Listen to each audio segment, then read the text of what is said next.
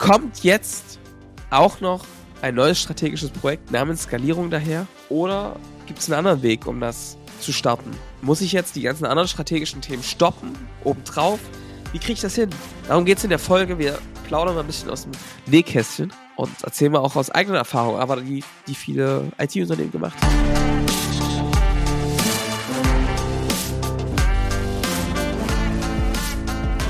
Willkommen zum Scaling Champions Podcast. Konkrete Tipps und Werkzeuge für die Skalierung deines IT-Unternehmens. Hier bekommst du komprimiertes Erfahrungswissen aus über 80 Skalierungsprojekten pro Jahr. Zusammengestellt von Johannes Rasch und Erik Osselmann. Und damit auch von uns ein herzliches Willkommen hier zum Scaling Champions Podcast mit Erik und Johannes. Hallo Johannes. Hallo Erik. Hallo. Johannes, wir wollen uns heute mal über ein Thema unterhalten. Ich spring gleich mal rein. Skalierungsinitiativen. Wie mache ich ein skalierbares Geschäftsmodell? Wie positioniere ich mich in einer Nische? Diese ganze Thematik. Wie mache ich das Ganze denn, wenn ich sowieso strategisch schon bis unter das Dach voll bin? Wo packe ich das hin? Wie mache ich das, wenn es nötig ist? Erik, das ist ein ganz typischer Fehler, den viele tun, dass sie das einfach versuchen, oben drauf zu packen. Ja? Und das ist aber eine Frage, die wir ganz oft bekommen. Ne? Die Leute sagen, ey, wir haben verstanden, wir müssen skalierbar unser System aufstellen und wir müssen ja, das machen und die laufen dann los und dann merken, realisieren sie irgendwann, oh Gott, wir haben gar keine Zeit, ne? Mal nach vorne gucken.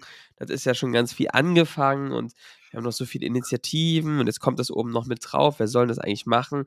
Naja, pff, schwierig, ne? Ich muss, das müssen schon auch Unternehmer, Unternehmerinnen dabei sein. Wie priorisieren wir denn da jetzt? Und darüber müssen wir halt mal reden, weil da eben ein großer Denkfehler drinnen liegt und der kann gefährlich sein, der Denkfehler. Ein Denkfehler, okay. Erzähl mal, Johannes, was ist denn der Denkfehler? Oder was ist die Sackgasse vielleicht schon, hä? Na, die Sackgasse der Woche ist die Sackgasse der Woche. Jetzt hätte ich das fast so halbherzig gemacht. Ja. Ich mach das immer. Die Sackgasse der Woche. Richtig, ne? Das muss ja mal ein bisschen Wumms hier dahinter kommen, wenn das schon, naja, so viele wieder reingefahren ist sind. jetzt, ja schon, ich wollte gerade sagen, ist der, der Mensch am Steuer, der ist jetzt gerade früh zur Arbeit, ist jetzt wieder wach, der Autopilot. jetzt- oh, Sackgasse, Vorsicht. Ja, Ober. So, schön mit dem Kopf so gegen Sackgassenschild nochmal gehauen. Ähm, also, Skalierung ist ein neues strategisches Projekt und kommt oben drauf. Grundsätzlich ist das ja einfach immer, immer eine super gute Idee, wenn man einfach schon voll ist, noch mehr oben drauf zu werfen. Das hat sich echt total bewährt. Ja. Äh, bloß nichts weniger machen, immer mehr drauf. Denn immer, je mehr man gleichzeitig macht, desto mehr wird fertig. Das ist ja so eine alte goldene Regel. Nee, also ich verstehe natürlich total den Gedanken, ne? weil du hast ja nicht aus Doofheit schon mal vor ein paar Wochen oder Monaten irgendwelche Dinge angestoßen, ne? die da jetzt kommen. Und Ja. Das kriegst du durch irgendwelche Impulse eben mit. Mensch, naja, Skalierung und das, was wir eben damit meinen, ist ja vor allem, sag mal, passt eigentlich die Art und Weise, wie wir unsere Kunden gewinnen, zu dem, was wir für Angebote haben? Und passt eigentlich die Positionierung zu dem, was wir für Kunden brauchen? Und passt das eigentlich wiederum dazu, wo die unterwegs sind? Und ne, kriegen wir die da wiederholbar rein? Und wenn die Kette nicht geschlossen ist, dann ist das nicht mal so ein Projekt, was man mal so nebenbei macht. So, und darüber müssen wir jetzt mal reden, Erik. Was, was glaubst du denn, wie dieser Gedanke kommt, das noch mit oben drauf zu kommen, machen? Naja, ich glaube, es ist. Ich will noch gar nicht so sehr in die, in die wahrscheinlich Lösungsebene rein, aber ich glaube, das ist zum Teil deswegen, weil es so ein bisschen losgelöst betrachtet wird. Ne? Das hat alles, was ich gerade mache, hat doch alles gar nichts damit zu tun. Ne? Das ist jetzt was komplett Neues. Nein, wir haben uns noch nicht mit Skalierung beschäftigt. Wir haben uns noch nicht mit Positionierung beschäftigt. Das heißt ja, wenn ich das so für mich äh, betrachten würde und einschätzen würde, dann heißt es natürlich, nee, das ist was Neues, weil haben wir noch nicht auf dem Plan gehabt. Was ist, was ist jetzt der Gedanke, wie das, wie das sozusagen noch reingestopft wird, Johannes? Wie mache ich das? Grundsätzlich wird klar, wenn du in so einer Situation bist und sagst, naja, wir müssen halt die Kundengewinnung in den Griff bekommen, ähm, dann würde ich immer davon abraten, das einfach oben noch drauf zu schmeißen. In der Regel gibt es ja schon viele Dinge, die sich damit beschäftigen. Und was so einfach ein Fehler ist, auf den wir achten, ist, das ist auch so eines der ersten Dinge, die wir tun. Wir nennen das die Tischfrei-Initiative, ja. Dass wir eigentlich erstmal gemeinsam gucken, was, was macht ihr eigentlich schon an Initiativen gerade, um am Thema Sales, Marketing, Kundengewinnung, aber vielleicht auch Produktisierung eurer Angebote zu arbeiten. Und warum sind die denn Dinger denn bisher nicht so richtig erfolgreich gewesen? Und woran liegt das in der Regel? Naja, wenn man das eben isoliert betrachtet hat, ne? Da versucht man einfach mal Angebote zu standardisieren oder den Onboarding-Prozess oder Sales, ne? Noch mal das Training und das nochmal. Oder äh, ja, wir versuchen jetzt nochmal Social Selling, ja. Glückwunsch, ja. Ähm, ist auch gut, aber isoliert bringt das eben oft nicht den Effekt, ne? Und was ich dann immer sage, ist, hört auf, zu denken, dass das so eine isolierte Nummer ist, sondern das von Anfang bis zum Ende als eine Initiative zu denken. Ich würde also immer gucken, dass du lieber wegkommst von, wir machen jetzt für die ganze Firma Social Selling, ja, zu sagen, ey, guck mal, lass uns doch jetzt mal in einem Bereich diesen gesamtheitlichen Prozess der replizierbaren Kundengewinnung zum Beispiel, ja, für ein Thema aber wirklich von vorne bis hinten durchspielen, ja dass der immer geschlossen ist, dieser Prozess. Dass wir eine klare Positionierung haben, einen klaren Wunschkunden, dafür mit dem auch gesprochen haben, dafür die richtigen Kanäle bespielen, dann äh, die auch wiederholbar mit Skripten abschließen und dann standardisiert zum Beispiel onboarden in ein Produkt oder so. Aber das als einen Prozess zu betrachten. So. Das heißt eigentlich mal alles, was jetzt gerade im Häuschen drinnen liegt, sozusagen, einmal ne, die Kammer leer machen, einmal kurz das Gerümpel rausnehmen, vor der Tür stehen, ne, vom Keller, dann streichen wir das Ding einmal neu und dann ordnen wir das mal schön wieder rein, weil das passt nämlich alles irgendwie unter das kleine Dach der Skalierung oder der, der Positionierungsinitiative, der Pro Produktisierung, ne, das passt da alles irgendwie rein. Jetzt ist meine Frage, Johannes, das, du hast schon gesagt, das hat man sich ja gedacht und das war jetzt nicht blöde, sich das zu denken.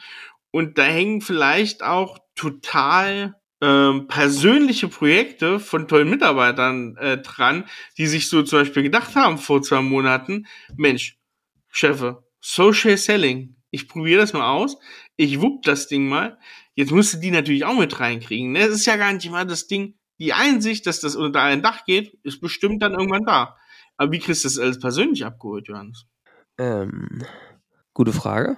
Ich glaube, dass das erstmal sollte man das so sehen, dass das ein gutes Zeichen ist, dass Leute sich engagieren und so eine Dinge vorantreiben, weil sie offensichtlich was bewegen wollen. Ja. Das sollte man erstmal wertschätzen. Ja? Im ersten Schritt.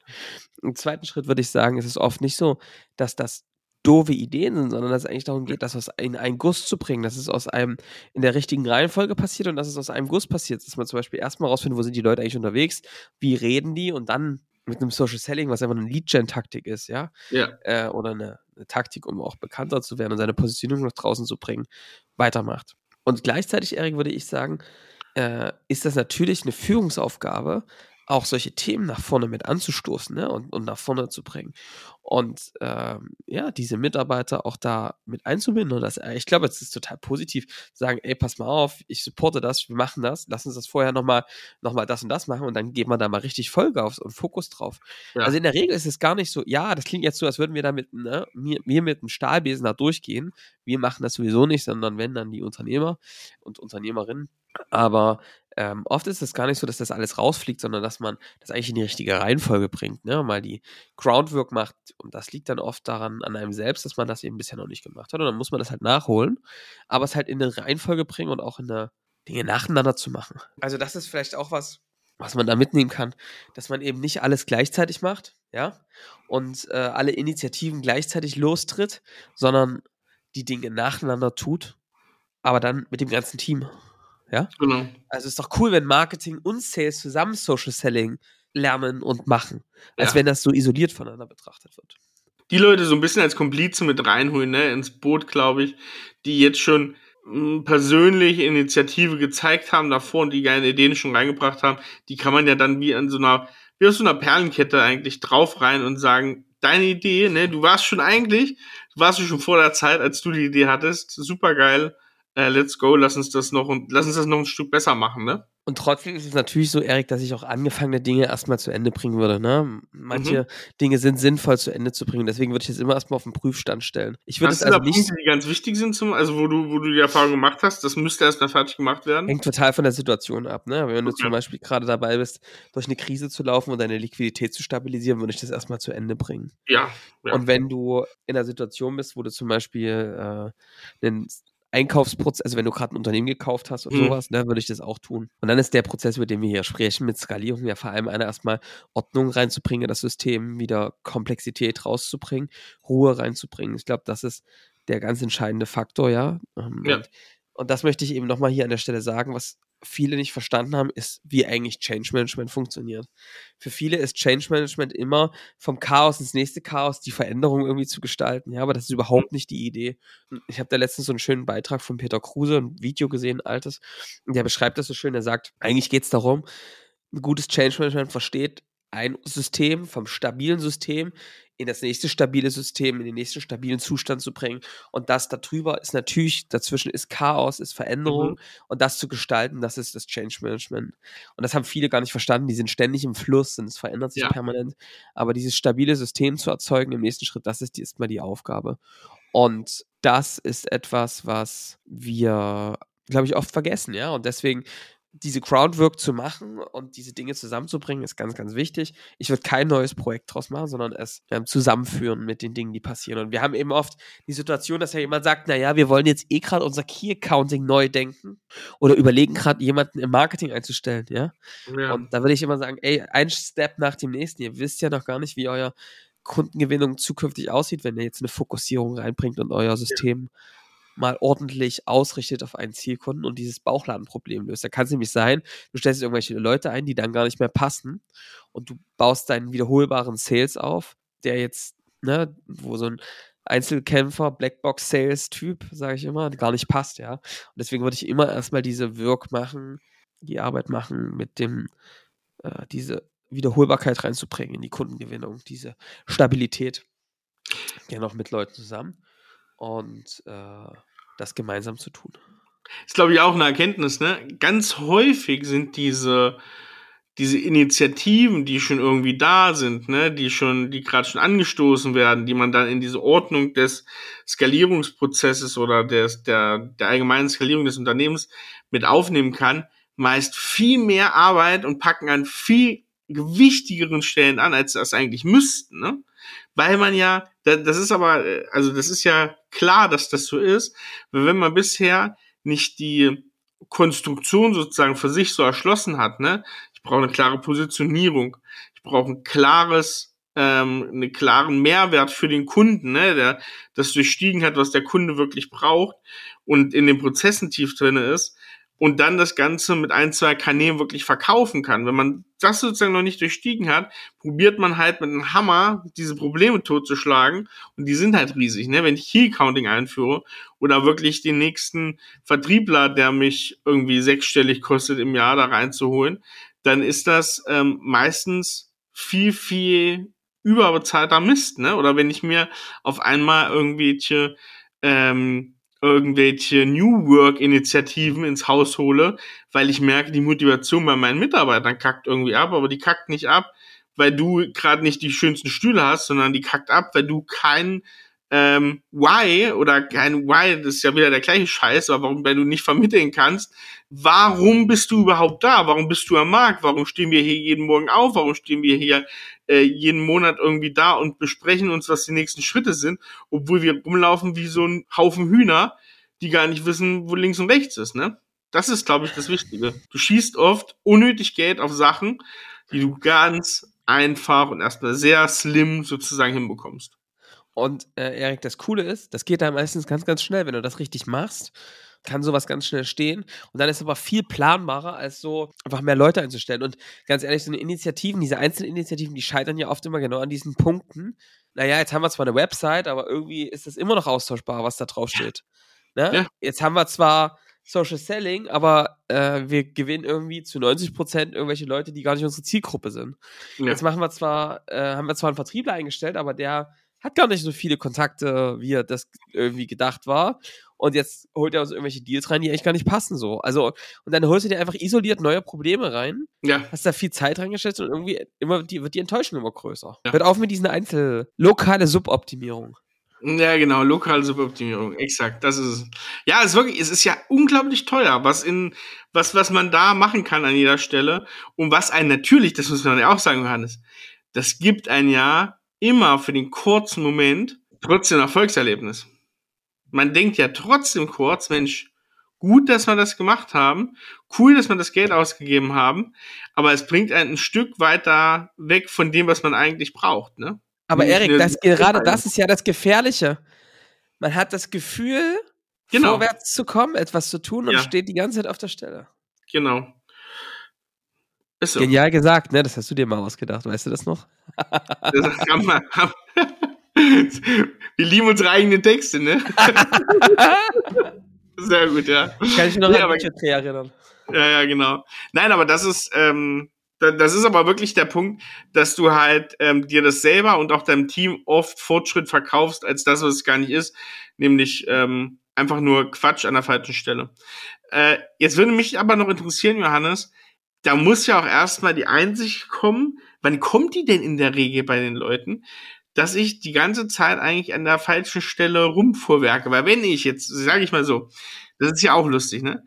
Ich bin strategisch schon komplett unter Volldampf. Ich weiß eigentlich, na guck mal, ich kann hier ja gar nichts mehr aufnehmen. Sagen ja denen die Leute. Aber verrückterweise, ich, ich spreche jetzt nur mal von Kunden bei uns, ne? Sind die dann bei uns auf einmal in, im, im Funnel drinne und sagen dann, Mensch, ich würde mir das gerne mal anhören, ich habe da noch Bedarf, aber sind eigentlich voll. Jetzt könnte man ja sagen, ja, geht ja gar nicht. Du machst doch schon genau das Richtige. Wann ist denn so ein Punkt, wo die Leute merken, irgendwie ist es das nicht? Na, ich würde sagen, so richtig merken sie es, wenn die Krise kommt. Und zwar jetzt nicht die wirtschaftliche, sondern die persönliche, häufig. Also wenn die merken, ey, so geht's einfach nicht weiter. Leute hauen ab, Ja. gesundheitliche Krise, Kunden brechen weg, dann ist man bereit, hat man die Aggression, ja, auch die Einstellung, zu sagen, jetzt, jetzt, ist auch egal. Und Mhm. dann fängt man an, das System umzustellen. Jetzt ist auch egal. Jetzt So, bin ich bei meinen Scaling Champions. Jetzt ist auch egal. Genau, und der neue Spruch, jetzt ist auch egal, Scaling Champions. Oh, ich glaube, den, sagt man, gleich morgens Marketing. jetzt ist auch Schnurze, Scaling Champions. ja, genau. Echt, das ist nicht schlecht, Erik. Nicht, nicht gut, ja? Wollen wir den auf die neuen T-Shirts drauf machen? Das ist, ja, das ist gut. Können wir Jetzt machen. ist auch egal, Scaling Champions. Ja, genau. Stark. Also, äh, da passiert sowas. Dann kommt die nötige Energie zu sagen, ja, ich bin bereit, hier auch Dinge anders zu machen als bisher. Und das kann manchmal dauern, ne? Mhm. Was ist denn, jetzt, jetzt, ich, mach- ich stehe jetzt auf die Probe, Johannes. Jetzt, jetzt ganz ekliger Fall. Du hast zwei Gesellschafter. Zwei treibende Kräfte. Der eine mehr der ruhige Überlegte, der andere vielleicht so mehr der Puff, nach vorne, ne? Jetzt hast du, egal welcher, äh, der eine, sagen wir mal, der Überlegte, ähm, ist jetzt derjenige, der hat jetzt so, ne, schön ein paar Sachen aufs Feld gebracht, ne, Key Account Manager, Mensch, wir müssen hier mal im Marketing, Social Selling anstoßen und ähm, genau, so die, die Punkte. Und jetzt hast du den anderen, der sagt jetzt, ach komm, hier, Scaling Champion zum Beispiel, ne? Oder ich suche mir jetzt ein Team, es kann ja auch intern sein, es muss ja gar nicht Scaling Champion sein, ich suche mir jetzt intern ein Team und werde jetzt an unserer Positionierung, äh, Produktisierung und der Kundengewinnung dazu, der passenden, arbeiten, das Ganze in einen Strang bringen und das jetzt nach vorne treiben. Wie macht man sowas im Partnerkreis, wenn du komplett konträre Ansichten hast? Street Fights, würde ich sagen. Ja, ja, gut. Erstmal gut. Ja, Ansonsten, ähm, Daumencatchen ist, hat sich auch bewährt. ist auch gut. Schnick, schnack, schnuck. Drei Schnick, Runden, schnack, klassisch. Ja, Nee, also, äh, Erik, ich. Es ist wieder das Gleiche. Es ist ein gemeinsames Verständnis. Ich meine, die Basis brauchst, ne?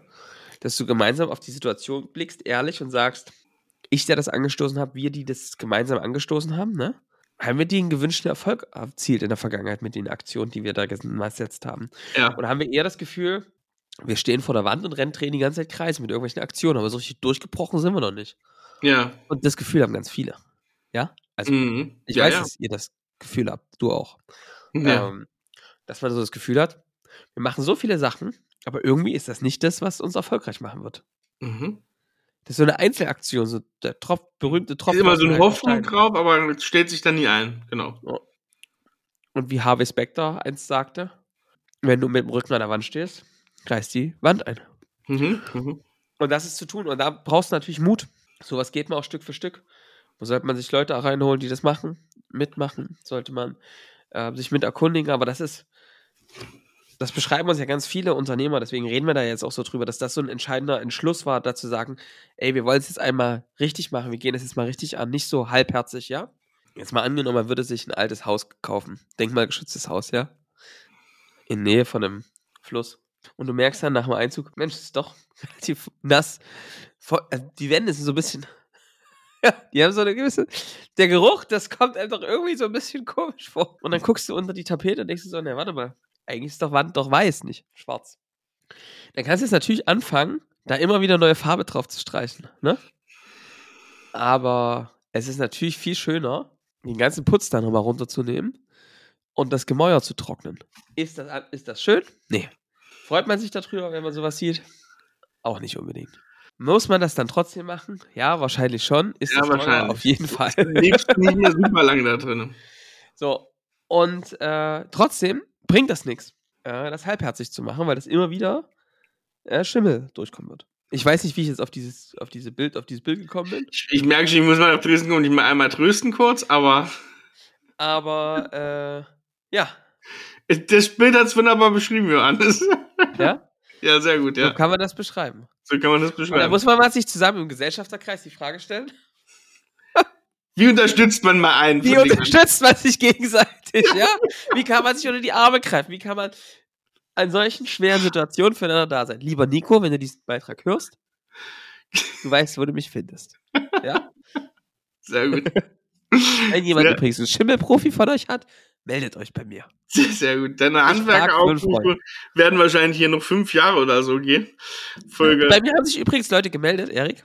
Wirklich. Das heißt, als wenn ich fünf Jahre dieses Haus baue. Sag mal, äh, Wir werden sehen. ich mach das nur für den Podcast. Ja, Ähm, genau. Ja, bei mir haben sich viele Leute gemeldet, die ein denkmalgeschütztes Haus haben. Ist das, ne? Ja. Ja, ist gut. Lässt sich abschreiben. Ja. Ist so. Nee. Ähm. Den, doch, doch. Meldet euch, wenn ihr da Tipps habt, kommt alle zu mir. Kommt Ja? alle. Johannes macht einen Podcast über denkmalgeschützte Häuser. Na gut, Johannes, wir sind ein bisschen abgeraten vom Thema. Also, ähm, das stimmt natürlich trotzdem. Du musst am Ende das anpacken. Ich glaube aber, was interessant wäre, Johannes, du hast recht, man muss es ansprechen, man muss es ganz offen sagen, man muss auch mal die Frage stellen und auch eigene Fehler eingestehen. Wenn man das zum Beispiel im, in der Geschäftsführung oder sowas hat, hast du das Gefühl, dass wir hier vorangekommen sind. Ne? Ich finde auch, wir haben das und das gemacht, aber irgendwie sind wir auf der Stelle getreten. Das sind wichtige Punkte, äh, das kann man ansprechen. Ich würde es total cool mal finden, Johannes, wenn wir mal eine Folge machen ähm, zu schwierigen Gesprächen im Partnerkreis, im Geschäftsführerkreis, weil ganz ehrlich, das sind ja jetzt auch nur Probleme, die haben wir auch schon oft Ja. erlebt, äh, ganz hautnah hier sozusagen bei Kunden und so. Da kann man, glaube ich, auch mal so eine Best-of-Folge machen, oder? Was hältst du davon? Ja. Ähm, vielleicht mit so ein paar Themen, die immer wieder kommen, weil ganz ehrlich, wenn sich sowas eingeschlichen hat, dass man jahrelang nicht wirklich tief über sowas geredet hat, dann ist das jetzt zwar ein guter Tipp, aber dann hilft das im Zweifel trotzdem nicht, weil du es trotzdem nicht kannst, weil du trotzdem jahrelang Sagt ja der eine, ich wollte nie in ein scheiß denkmalgeschütztes Gebäude ziehen. so, genau. so was sagt er dann nämlich. Ich Ja. habe es doch vor Jahren schon gesagt, dass ich Ja. das und das wollte. Gut, dann das ist natürlich dann auch alles limitiert, aber das können wir mal machen. Johannes, hast du noch einen Punkt oder gehen wir langsam Richtung rasche Zusammenfassung? Heute haben wir die Sackgasse mal nicht vergessen, so wie letzte Wir können Woche. zur raschen Zusammenfassung, Erik. Gut. Die rasche Zusammenfassung ist, also, nein, es ist keine gute Idee, ein Skalierungsprojekt als eigenes Projekt, neues Projekt jetzt anzustoßen und zu denken. Es ist vielmehr die Zusammenfassung von dem, was ihr oft schon tut und die Dinge richtig anzustoßen. Sauber das zu tun, ja, wir, ähm, mit Wunschkunden Gespräche zu führen, dieses System sauber aufzubauen, so wie ihr das hier in dem Podcast lernt und dann nicht diese, in diese ganzen Einzelaktionismus zu verfallen.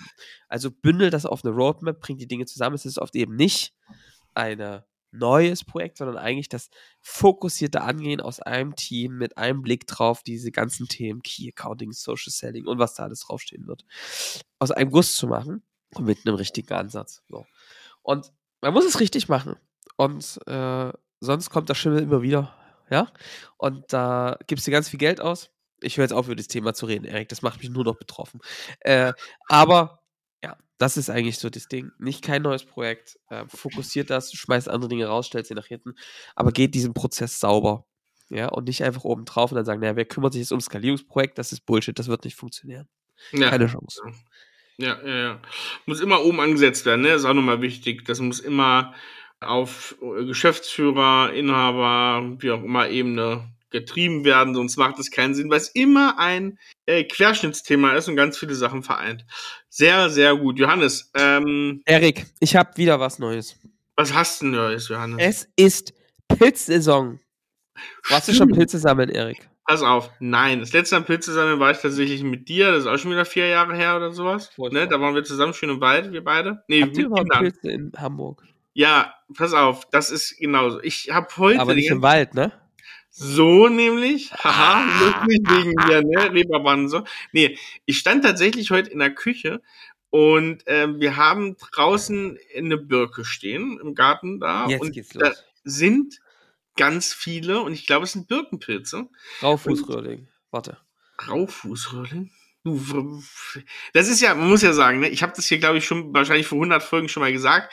Johannes, also wenn der, der, so viel weiß er nicht, ne? Aber was der wirklich weiß, muss man sagen, der kennt sich wirklich, wirklich gut mit Pilzen aus. Du bist ja auch studierter ähm. Umweltingenieur, nicht, Ja. Johannes? Das stimmt. Das stimmt. Und, Erik. und du hast ja mal eine Story, du bist ja tatsächlich, du hast ja in Pillnitz studiert, an der Gartenbauhochschule, dein Bachelor, ne? Ist so. Also hast du angefangen kurz. Da ich hast du das Freiberg so gemacht. schlimm, wie du das mit diesem suffisanten äh, Ich Lachen bin abgebrochener Historiker, Johannes. Ich kann dir gar nicht so viel sagen. Du bist wenigstens ein, ein Ja, Erik. Macher. Ich habe. Und du hast im Wald gesessen während des Studiums, ist das so? Du musst dich dafür nicht Du schämen, bist Johannes. gerade nur so vorlaut, Erik, weil du hier irgendwie ein paar hundert Kilometer in deinem Hamburg-Mogel sitzt. Aber wenn du ich morgen wieder hier daherkommst, ja, dann sieht die Welt wieder ganz anders aus. Da, da bin ich dann wieder so klein. So klein mit, wie so ein Pilz mit Hut, ja. Ja. Äh, Nee, aber du Ja, weißt, Erik. wo Pilze stehen. Das muss man wirklich mal sagen. ich weiß, wo Pilze steht. Nein, ich habe da weißt, sie äh? Monitoring studiert und habe quasi Flora, Fauna studiert. Ich wollte ja erst Meeresbiologe werden. Ja. Dann das. Und dann habe ich gemerkt, ja, okay, ist Ja, ganz nett, aber eigentlich Ist wirst du nicht dann, so. du bist dann halt oft der Verhinderer, der irgendwelche Baumaßnahmen verhindert und so. Und ich wollte eher ein bisschen was Produktiveres machen und deswegen habe ich dann am Ende Umwelttechnik studiert, ja, also Umweltengineering. Ja. Ja. Ja, aber deswegen kennst du dich sehr gut in Pilzen aus, muss man sagen. Also ich habe als Kind viel Pilze sammeln gewesen, weil mein Vater sich auch äh, sehr gut auskannte und dann irgendwie meine Jugend und junges Erwachsenenalter sozusagen gelassen. Aber jetzt habe ich ja wieder wen. Wäre ich nicht weggezogen, dann wären wir jedes Jahr Pilze sammeln, sage ich dir, Johannes. Warst du Pilze sammeln? Also ich bin jetzt ein, zweimal äh, am Wochenende mit meinem Sohnemann draußen im Wald und auch Family und zusammen Pilze sammeln. Und was soll ich sagen? Es sind gerade richtig geile Zeiten für Pilze. Ähm, viel Regen äh, und trotzdem immer mal trockene Zeiten. Ähm, es sprießt, du findest wirklich hier so eine große Steinpilze. Ja, krass. Und äh, also wir sind so, ich habe mittlerweile meine Stellen, aber wir sind so halbe, dreiviertel Stunde weg und haben einen Korb voll. Ja, ja, ja, also es ist Und, äh, und Erik, dazu habe ich heute passend Rezept. Rezept. Ah, erzähl mal. Also, Erik, wir haben Steinpilze gesammelt. Und Steinpilze, ich bin ja ein halber Italiener, ne? Muss man ja einfach sagen. Vom Gefühl, ja. Vom Gefühl her. Ja. Rein vom Gefühl her. Und ich liebe das, Erik. Steinpilze ganz grob geschnitten. Und dann Mhm. schön in Butter, bisschen Zucker, Knoblauch. Und dann nicht salzen, bisschen pfeffern. Und dann schön in einer gusseisernen Pfanne anmuggeln lassen. Mhm. Sag ich dir. Ich frage, machst du die Röhren drunter ab? Die, da waren keine, fast keine Röhren. Ah, okay. Aber machst du die grundsätzlich? Ich finde, wenn die sehr dick sind, da werden die so schleimig grün, das Ja. finde ich scheiße. Ich mach die gern ab.